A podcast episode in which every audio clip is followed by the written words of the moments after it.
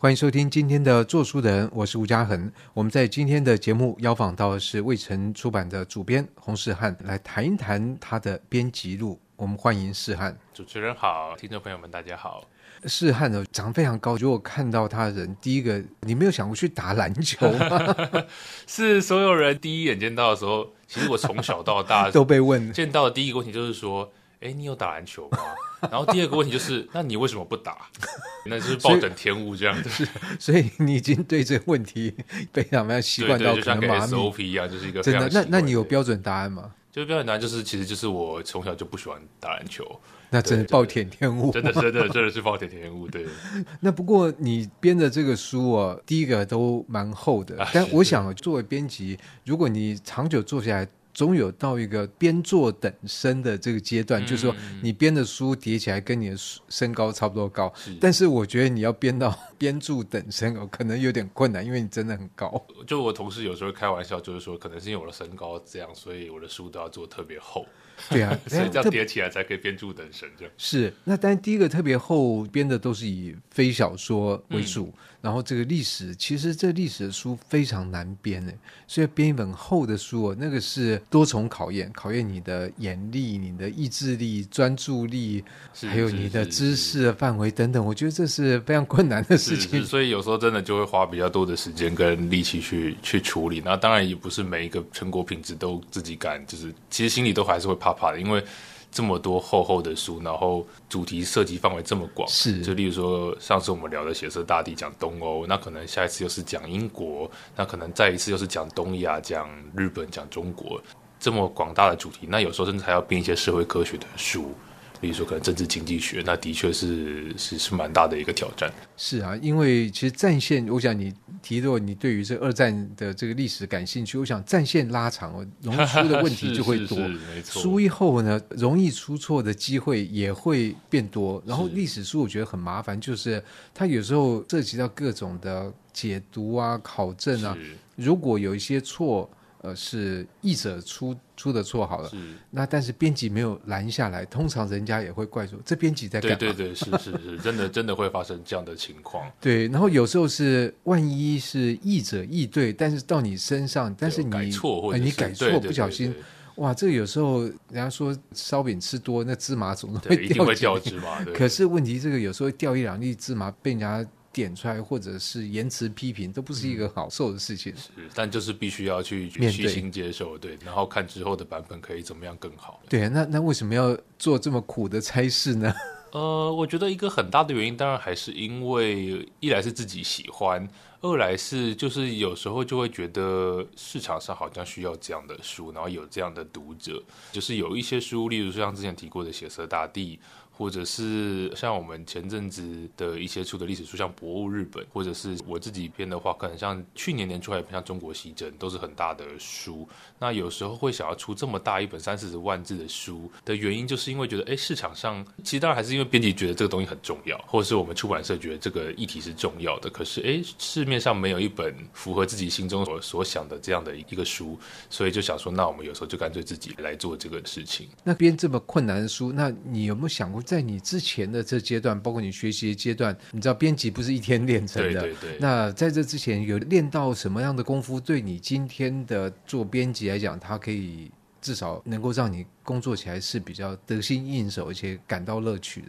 嗯，我自己因为念历史，所以可能说应用到最大的帮助，当然就是说需要去判读史料或者说资料的来源，就它到底是一手的文献还是二手的文献。基本上就养成一个需要时时去核对原文、原始文献或原始出处的这个习惯。可是七八百页书啊，要是这么厚的话，你那个要核对起来，对对对，对起来当然就是没完没了。所以其实这过程中其实是。真的是说需要感谢非常多人的帮忙，是一本书能最后能出来，当然不是只有靠编辑，就当然很重要的是译者。那其实有很多时候，除了译者之外，还有像是呃，例如说帮我们写推荐或导读的老师们，他们都是更学有专精的呃学者们，他们其实对这个议题常常都比编辑更了解，所以他们其实，在看的过程中，或者是其实这书刚好就是他们介绍来的，那他们在这过程中其实给了很多的指引跟帮忙。听你这样讲，我觉得蛮好的，因为我想台湾的出版这这几十也有很大的变化。我觉得至少在若干年前之前，其实学界的人不见得愿意来缴获你这一锅。嗯、对，因为这个一，他手边可能有计划在做，有题目在做，有教学，有研究，他其实没有什么时间来忙，对对，对，来帮你。而且说老实一点。帮这个忙，他对他来讲，学术生涯没有什么帮助，无助于升等的。对对对，对，所以听你这样讲，其实你会碰到有一些在学院里面的，他是愿意来帮。是是是，当然就是很老师们愿意帮忙，我们都非常的感谢，都知道老师平常都很忙。那有些书当然是因为老师们他们自己刚好就是他们的兴趣或专业领域范围内，所以老师他们愿意帮忙。其实很多时候有些书就是。例如说，我们家长肯定会知道，就是我们像做这种历史类的后书，其实常常出版时间那个节奏都会拖得比较长一点，没办法像因为要查证啊各方面的事情。对，或者是其实就算光这些都不论哈，就是光是看完这本书，你要花的时间就是比别人多，是就是会会这样。所以的确中间也会需要很多人的帮忙。那有时候那个帮忙也不一定是来自学院里的老师，有些可能就 就是朋友，或者甚至就是说，当你朋友这样到底是好还是不好啊？哎，对对对，所以有时候就会觉得，哎，对，就是蛮蛮。蛮对大家也是有点不好意思，对，那当然就是最重要还有就是同事，对、嗯、同事，例如像总编会计也是很常就是留意这些事情。刚刚他讲是开玩笑，因为其实我想历史它迷人的地方就是有些时候你对于一个你没弄清楚的事情，你觉得怎么会这样？然后你去找这种线索，有时候找错或干嘛，但是有时候反而会因此就激发出我更想要找到答案。然后一旦找到，觉得哇！是，好像那个福尔摩斯破案一样，觉得非常的成就感都有来。是是是，对，就那个抽丝剥茧的过程，其实有时候才是醍醐味所在的。可是像编辑一般来讲，其实读者不太会。了解这一点，我想也这也是我们在做书人这个节目会访谈很多编辑，也事实上也有不光是编辑人听着这些，其实没有从事这一行，大家也会知道这一行是怎么一回事。因为你做一个编辑，最后你的成果事实上是在这个书上是完全隐没，就好像我们在一个沙滩一样，最后我们要把我们走来的足迹都给抹掉，然后大家看到这沙滩说哇，好像没有人走过一样。是是是是。有时候是这样，就是有我们有时候觉得觉得做我们做的一切，当然也是希望让这个书能用最好的面目给大家见面。这好像其实我们碰到的问题，其实跟有些译者他们有时候聊的事情有点像，就是说最好的翻译其实是那种你在读的时候不会想到，哎，这个文字哪里卡卡的这种翻译，就是你就很顺的读过去，你就可以直接吸收作者有没有告诉你的东西。那这个过程中，其实是没有想到翻译的。你反而是读到不好的翻译，或者觉得哎，这里哪里怪，你才会去想到哎，是不是编辑或者是不是翻译没有处理好？那其实编辑有时候也是像这样。对，我觉得编辑译者就有点像是人家说气象局，你知道气象局说。我们报对的时候，没有人会。对对对，对。我们通常被大众注意到，就是我们报错了。明明说会降温，结果没有降温，然后大家骂翻天了，这样子。所以编辑就最好不要有人注意到。但是我觉得编辑的努力还是要被适当的注意到，因为这样我们在面对，比如说一本书，说七八百页书，哎，看到三五个错字，有些人好像觉得非常洁癖，觉得完全不可忍受，一个错字我都要退出退钱。对对 对，你有碰过吗？呃，是还没有碰过说要退书退钱。因为现在到处都，例如像博客来或者是其他的通路，都会有一些书评的地方。那偶尔还是会看到一些很，我就觉得那些是很热心的读者们，就是他们会有时候甚至就觉得他们鹰眼好像看的比编辑还要锐利，就是哎，这地方就是自己不知道什么鬼遮眼没看到的错误，然后被他们揪出来。当然，一方面心里会很感谢，但的确一定会有一点情绪，就是哎，真的是没有没有弄好，或者是哎，这地方怎么会怎么会出这样？对对对对对，有时候当然还是会这样。呃，如果是电子版本的话还好，就电子书改起来比较容易。对，但是如果是已经木已成舟的纸本书，就只要等再版。对对，希望能够等到再版。是这样。对对对，除非真的是很严重的错误，例如随便举，假设把作者名字打错那种。哎，你有发生过这样吗？呃，我自己没有发生过。但是有听过这样，有听过这样子，但但我的确有遇过。以前我之前二零一九年在做，呃，那是一个算是一个黑历史吧。那时候做冯木兰老师的大分流的时候，对，那个时候反正封面有印错一个东西，然后就只好在印刷厂现场就是重新印。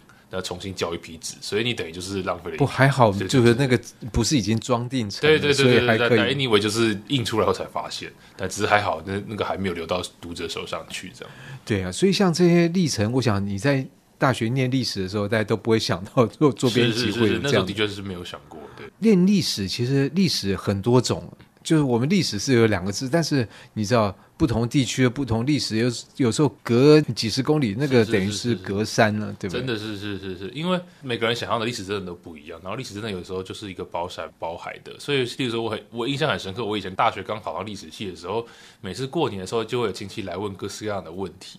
就是哎，那个唐太宗跟魏征的关系怎么样啊？然后你怎么不知道？你不念历史的吗？就是类类似这样的东西，就好。你如果念哲学，就有亲戚来讲，哎，可不可以给我算个命啊？对对对，就大家会期待你知道这些事情。可是后来，特别是当你发现你对哪一块历史比较有兴趣的时候，你就会越钻越深。然后，所以有时候真的像隔行如隔山吧。例如说，像我自己是对欧洲史，对所谓的。在学校里就是世界史这一块比较有兴趣，所以我例如说可能对英国的现代史或者像欧洲现代史可能比较熟。例如说突然问我一个随便法国啊什么，那就又不一样了。对对对，或是你可能跳更远，例如说问我个哎北非的事情，那我可能真的就不一定知道。那你不是学历史的吗？对对对，就是因为这东西真的就是一个不是包含包学了以后才发现，这这个东西真的是太大了。这就像我们如果说碰到一个足科工程师，好了，搞不随便问他一个东西，他会觉得这个更不是在我的工作范围里面。对，对，对，对，对，我们这已经分到很细很细，细到我们外人可能稍微了解一下，觉得、呃、完全是听不懂的。是是，所以我想，这个在现代世界这种分工的这个细微是在各个行业应该都有。所以我们在问这种问题的时候，应该先想想我们自己所从事的行业，不要这个丢这种概括性的。但，但有时候也是就是因为这样，所以才会觉得啊，会需要这么多历史书的存在，因为。他就是在回答，因为不是每个人都是百科全书，但就是你有需要，或者例如说你真的想要知道唐太宗跟魏征的关系，那你就去找一本谈这段历史的书来看。哎，找来看就好，对，就是书可以回答你的这些问题。不过你在大学就念了历史之后，毕业之后是怎么样走到出版这一条路呢？呃，毕业之后，其实。如果真的要诚实来说的话，是有一点走投无路，没有了，这是开玩笑的说法。就是说，其实一开始曾经，当然那时候念历史，很多人，至少我跟我同届的好多人，其实一我一开始也是比较想要走试试看走所谓的学术路线，所以有去考研究所啊，然后也有想要试试看写论文啊，或者是想要找个题目啊，就是大家都想要进去看能不能在那个。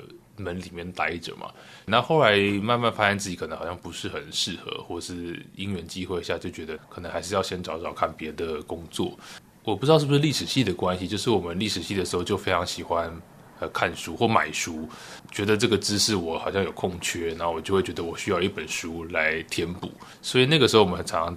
朋友们就会号召逛书店，然后例如说，哎，这个有新的发现或新的书出来，有时候就会想要跟，或是想要去买这个书，可能是这个因素的影响，就让我觉得，哎，那出版业也许可以试试看，因为它就是跟书最密切的行业嘛。业，所以在这样的状况底下，你就尝试往出版的这个方向发展。对对对，是，所以也如你所愿，就是开始边跟。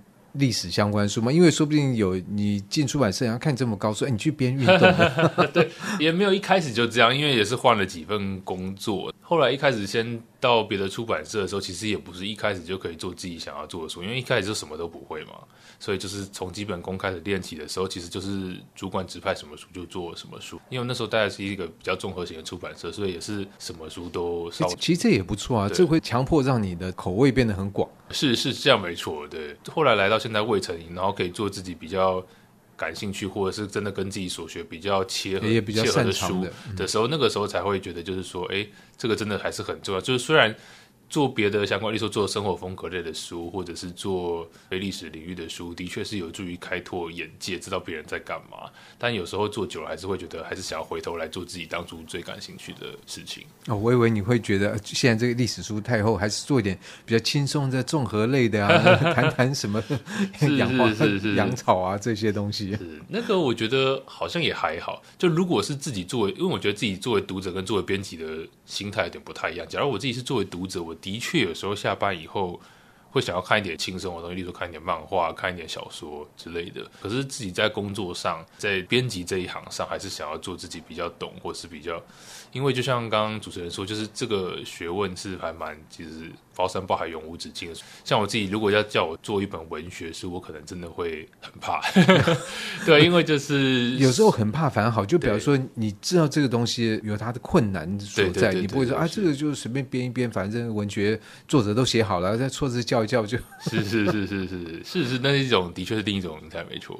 对啊，那以你现在作为一个编辑的这个身份，你再回去看你大学时代的试汉，那时候你可能觉得，哎，进了历史系，那接下来下一条路可能是往学术。但是我其实都觉得，像大学科系学术。或者这个是跟社会关系，这其实是一个整个是一个产产业链的关系。就我们需要有教授，我们需要有学者，但是我们也需要一般的出版社有需要像你这样有受过历史训练的编辑，然后来把比如说更多的历史的知识正确的传递给其他人，引起其他人对这个世界对自己的了解，然后这一些对于历史的了解又可以让这整个社会好像。更比如说尊重历史的这个专业学科，所以这不是一个单向的说大学科系，然后就进，它有其他的道路，没错。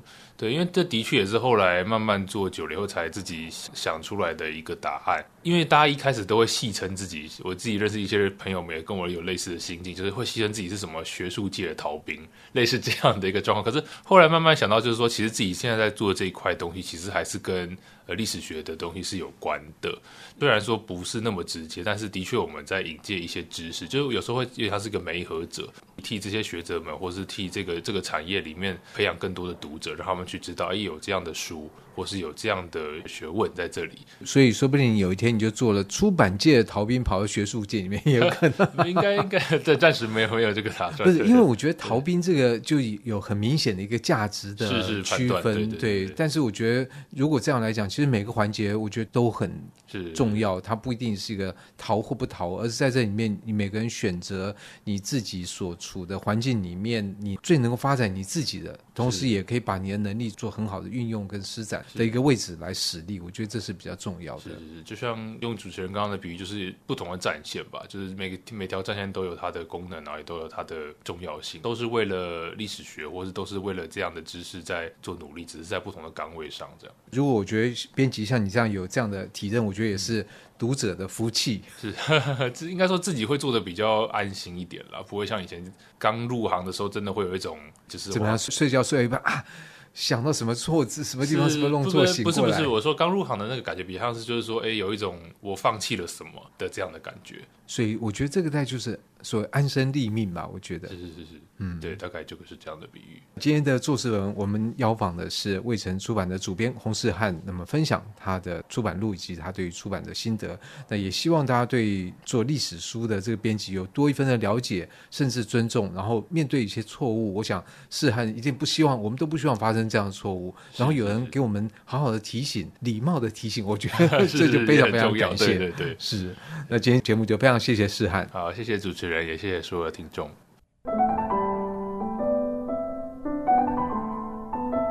以上单元由数位传声制作播出。